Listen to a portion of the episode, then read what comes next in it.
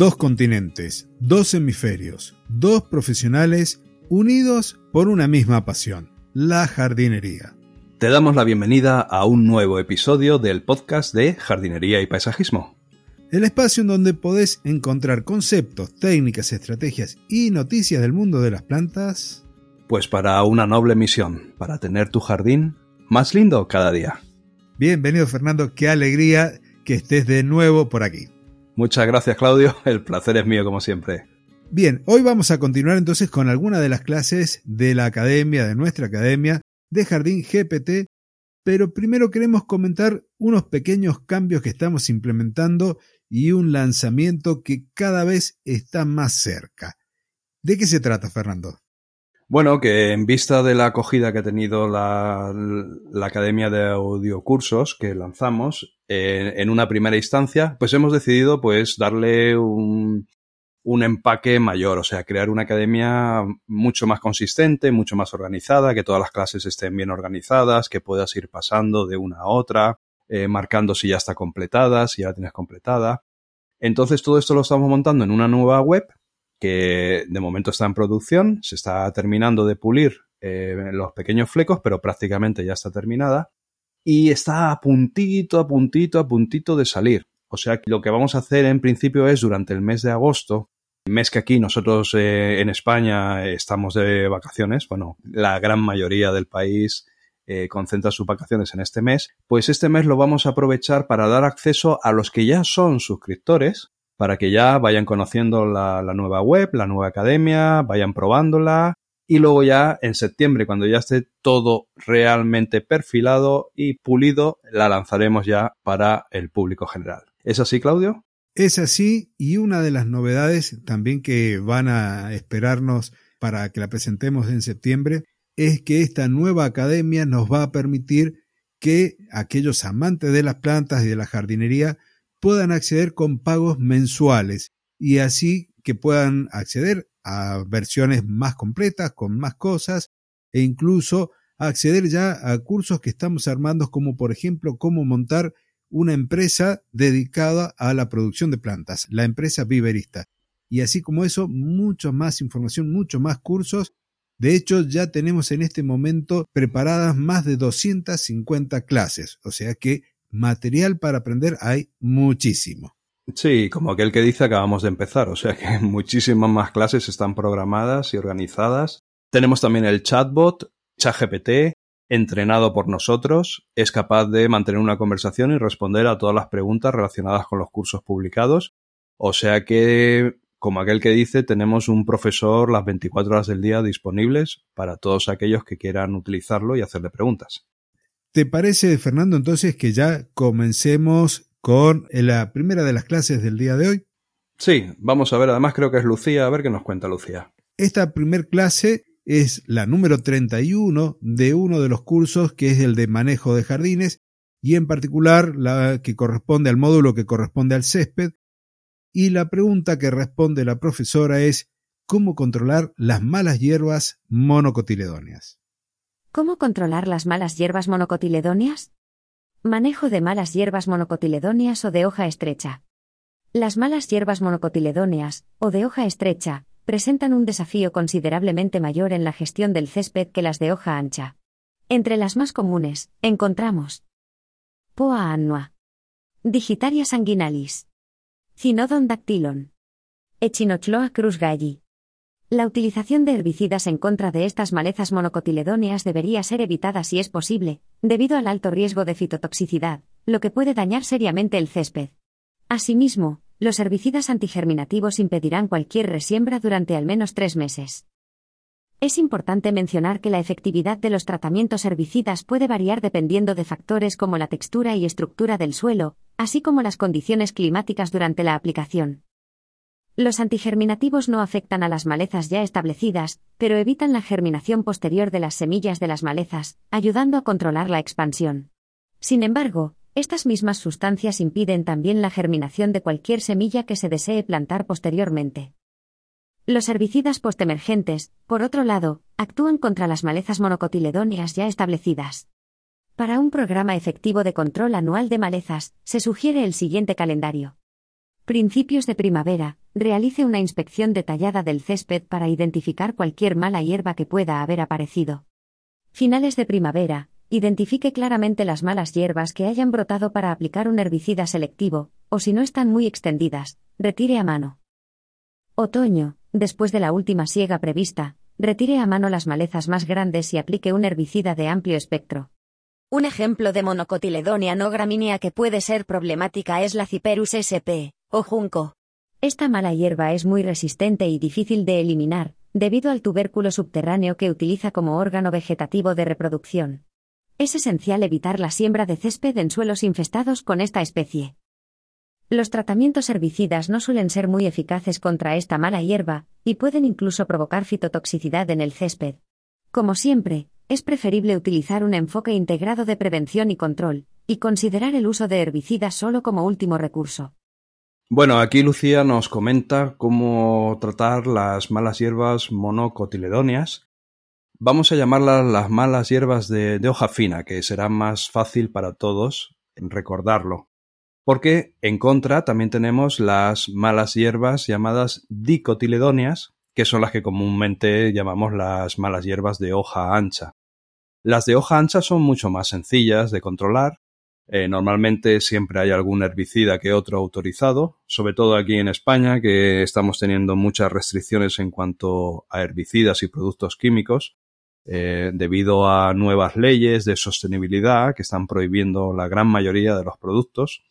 Pero bueno, siempre queda alguno autorizado que básicamente con ser aplicado controla bastante, bastante bien las, las malas hierbas de hoja ancha.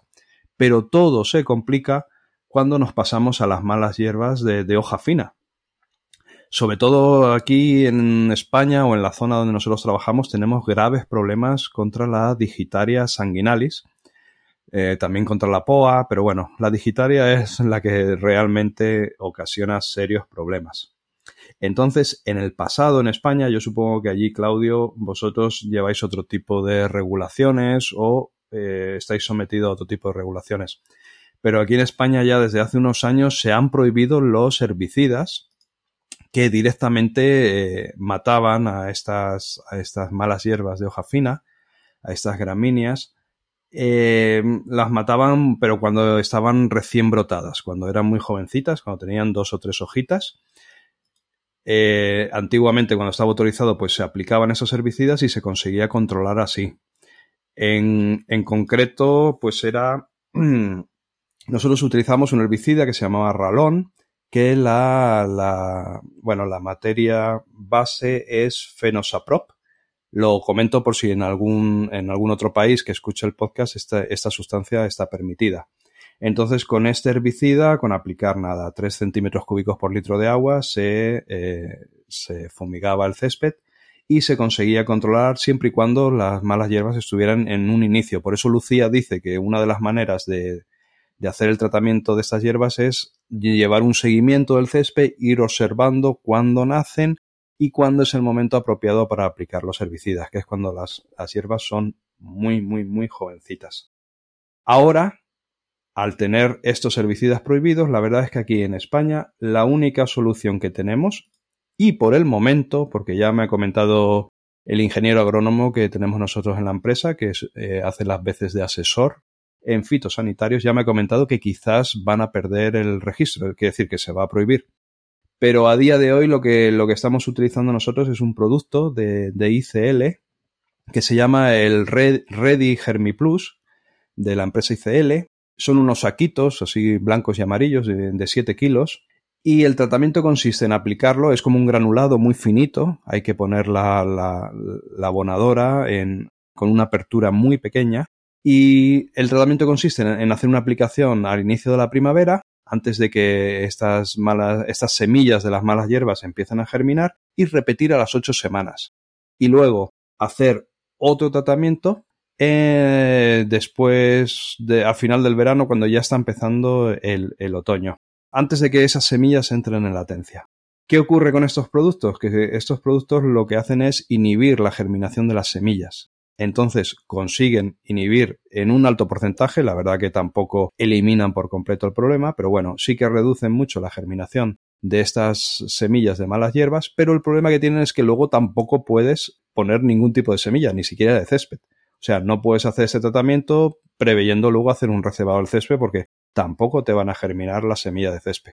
Por tanto, y tampoco se pueden aplicar en un césped recién sembrado o recién recebado. El recebado me refiero cuando también junto con el recebo ponemos semilla, ¿no? Para añadir más semilla al césped, para tapar calvas o así. O sea que esa es la situación en España. En Argentina, ¿cómo tenéis la situación en, en cuanto al tratamiento de estas malas hierbas más complicadas? Bueno, mira, acá la verdad que tenemos distintos tipos de situaciones de acuerdo a la zona del país en la que uno está habitando y trabajando. En cuanto a reglamentaciones, son un poco más permisivas por el momento que las reglamentaciones que tienen ustedes. En lo personal, no tengo yo demasiados problemas con algunas malas hierbas, aunque me duele un montón decir mala hierba, porque la pobre no tiene la culpa. Pobrecita, claro. Sí tenemos aparición de poa annua, sí también tenemos alguna otra planta que nombraste, que nombró Lucía hace un ratito, y en el caso de dos especies que se utilizan como césped, como especie de césped, que es el Sinodon dactylon, la conocida como chipica o chepica o bermuda gras, y el quicuyo, el Cencrus clandestinus, que nosotros las tenemos como problemáticas porque cuando uno hace un césped con otro tipo de, de variedad, con festucas, por ejemplo, o con algunas poáceas, y queremos tener un césped todo parejo, todo prolijo y que tenga el mismo color a lo largo de todo el año, tenemos como malezas estas dos, eh, la chipica y el quicuyo, con lo cual luchar contra ellas es muy difícil y en muchos casos cuando tenemos mucha chipica, mucho sinodon en los jardines, es como quien dice, en lugar de luchar contra tu enemigo, te unes a su causa. Bueno, en este caso muchos jardines que se iniciaron con una variedad de césped, con una mezcla de semillas posiblemente, terminan siendo luego carpetas completas de sinodon en la cual hay que hacer después resiembro otoñal. Y cuando tenemos la eicornia, perdón, Echinocloa cruzgali, eso como no suele salir tanto, normalmente la erradicamos manualmente. Pero, como decía antes, esa es mi situación aquí en donde yo vivo y trabajo, no así será la misma a lo mejor en la Pampa Húmeda en Argentina, en Buenos Aires o en el noreste de la República Argentina, en donde las condiciones de clima, el, régimen hídrico las lluvias y el suelo sean distintos y alguna otra especie logre en el jardín un ambiente más propicio que lo que encuentre aquí en Mendoza. Así que esa es la realidad aquí. Muy bien. Si quieres, Claudio, pasamos a la siguiente clase que vamos a compartir, que creo que también es Lucía. Ha coincidido dos, dos clases de Lucía en el episodio de hoy. Sí, aunque reciente tuvimos ahí una voz femenina que no la alcanzo a conocer. En este caso, en la, la próxima clase, perdón, corresponde al curso de poda y de poda de arbustos y la pregunta es cómo podar los arbustos para obtener una floración, un follaje y frutos de buena calidad o hermosos. ¿Cómo podar los arbustos para obtener una floración, follaje y frutos hermosos? Vamos a hablar sobre los diferentes tipos de arbustos utilizados por sus flores, follaje y frutos y cómo debemos podarlos para mantenerlos saludables y hermosos. Arbustos utilizados por sus flores. Existen dos tipos de especies de arbustos utilizados por sus flores. Las especies que florecen en verano-otoño sobre ramas del mismo año, y las que abren sus flores en primavera sobre ramas del año anterior. Para el primer grupo de arbustos, es recomendable podarlos durante el reposo de la planta. Si los arbustos son de hoja caduca, la poda se realizará durante el invierno, mientras que en los sitios fríos, se hará después del período de heladas. Por otro lado, si los arbustos son de hoja perenne, la poda se realizará desde principios o mediados de primavera. En cuanto al segundo grupo de arbustos, es importante podarlos en plena vegetación, tan pronto como el período de floración ha terminado. Si se poda antes de este período, se suprimen los botones florales, lo que resulta en una disminución de la floración. La poda se realizará tanto para arbustos de hoja caduca como de hoja perenne. Arbustos utilizados por su follaje. La mayoría de los arbustos utilizados por su follaje son de hoja perenne y apenas requieren poda. La poda se realiza en primavera, ya sea a principios o a mediados, según las temperaturas de la zona. En el caso de arbustos de hoja caduca, la poda se realizará durante el invierno. Arbustos utilizados por sus frutos. Por último, los arbustos utilizados por sus frutos, como los cotoneaster, crataegus y piracanta, entre otros, deben podarse cada cuatro o cinco años para que los frutos produzcan el efecto decorativo esperado. Bueno, en esta clase Lucía nos divide de una forma general, tener en cuenta que solo es una clase de, de, las muchas que componen este módulo del curso. Entonces aquí trata de una forma general, subdivide los arbustos en varios grupos y nos comenta generalmente cómo se podan. Luego, en el desarrollo del curso se va hablando poco a poco y más en concreto de, cada tipo de arbusto y se van dando mucho más detalles. Esto es para que tengáis un ejemplo de la clase. Entonces, primero nos empieza a hablar de los arbustos que son utilizados por sus flores, o sea que los lo, valoramos en, jardinería o en paisajismo por el valor decorativo de sus flores o por cualquier otro concepto. Entonces, es muy sencillo de entender esto. Cuando un arbusto nos va a dar sus flores, nos va a regalar sus flores en, en verano o en otoño, sobre las ramas de ese mismo año, eh, lógicamente necesita tiempo para formar esas ramas y para que esas ramas luego florezcan.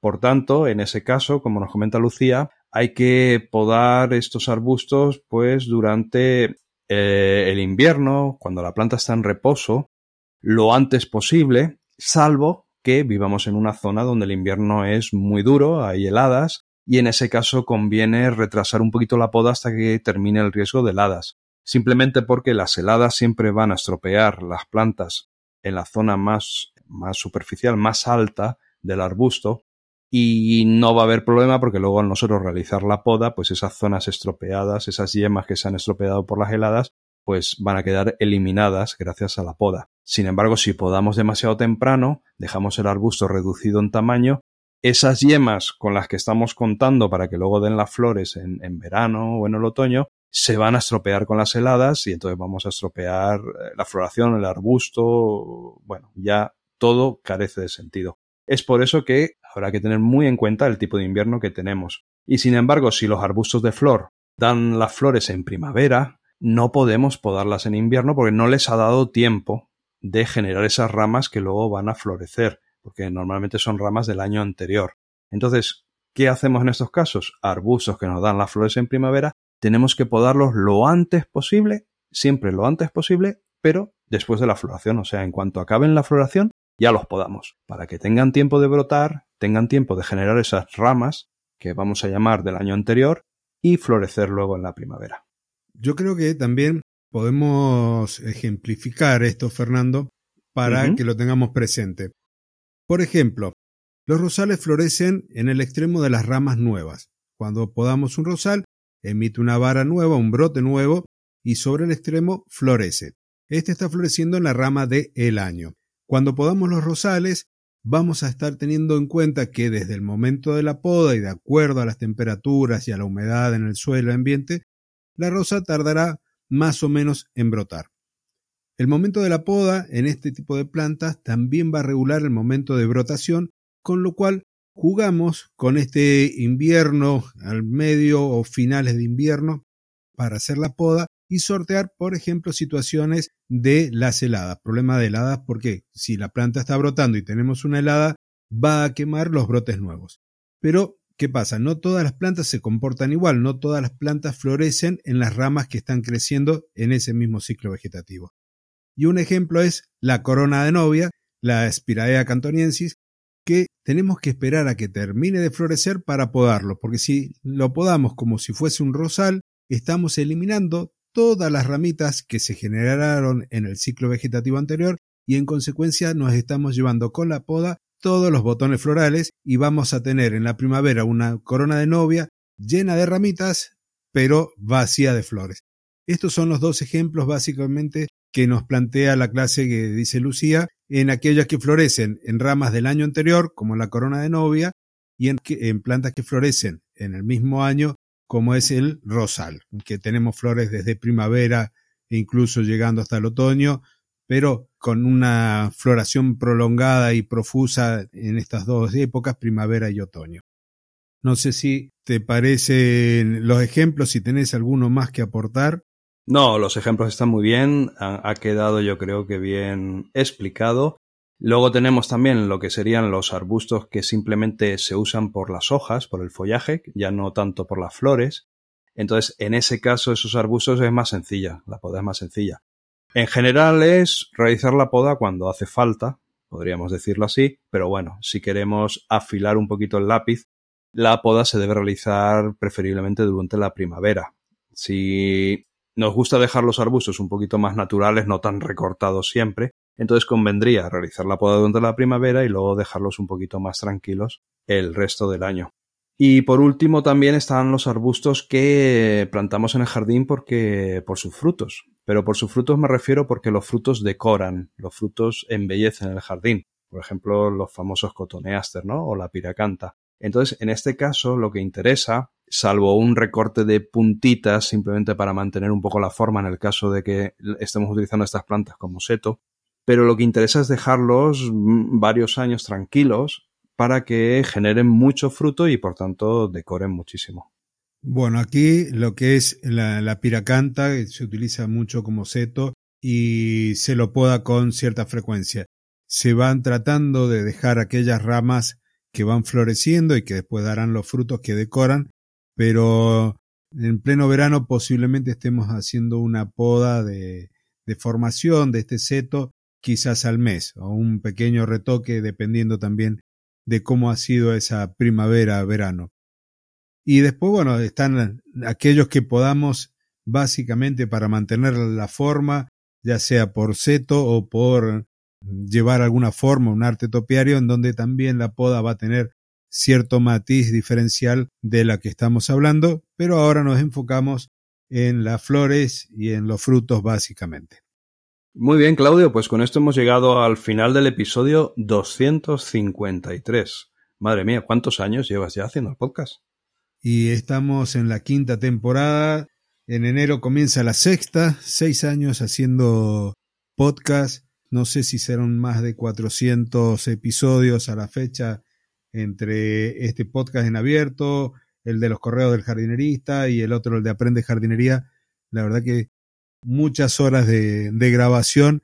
Por suerte tenemos a nuestros profesores virtuales que leen nuestras clases y no hay que estar editando audio. Eso para mí es realmente una alegría, no te das una idea cuánto.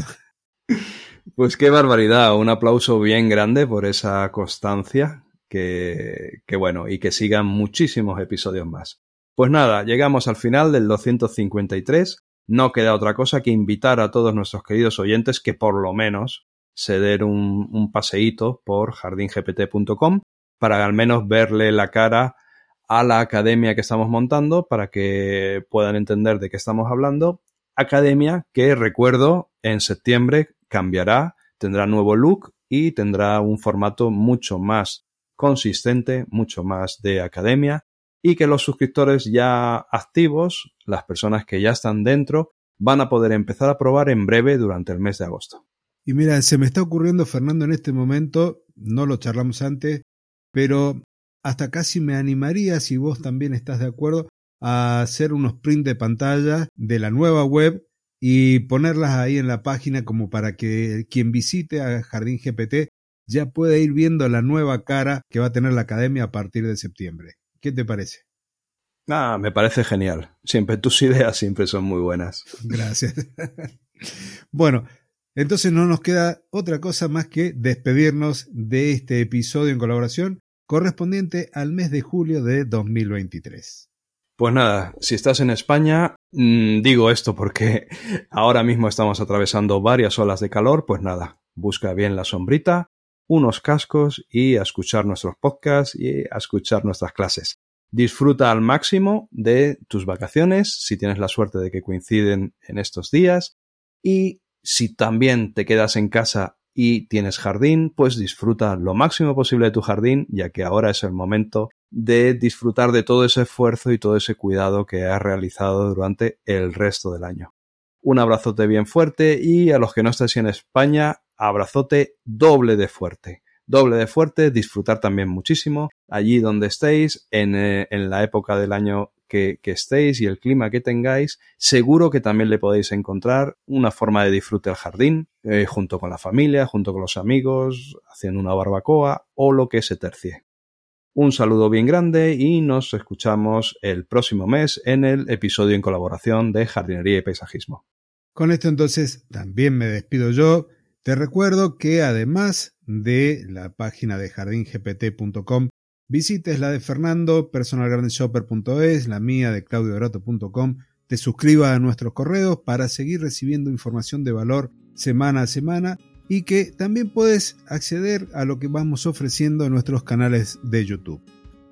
Te pido por último que te tomes esos segunditos de dejar la valoración positiva, ese comentario amable, para que podamos llegar a más amantes de las plantas y de la jardinería. Y como hago habitualmente en estos episodios, me despido con la siguiente frase. Dos continentes, dos hemisferios, dos profesionales unidos por una misma pasión, la jardinería. Hasta el próximo jueves. Adiós. Adiós.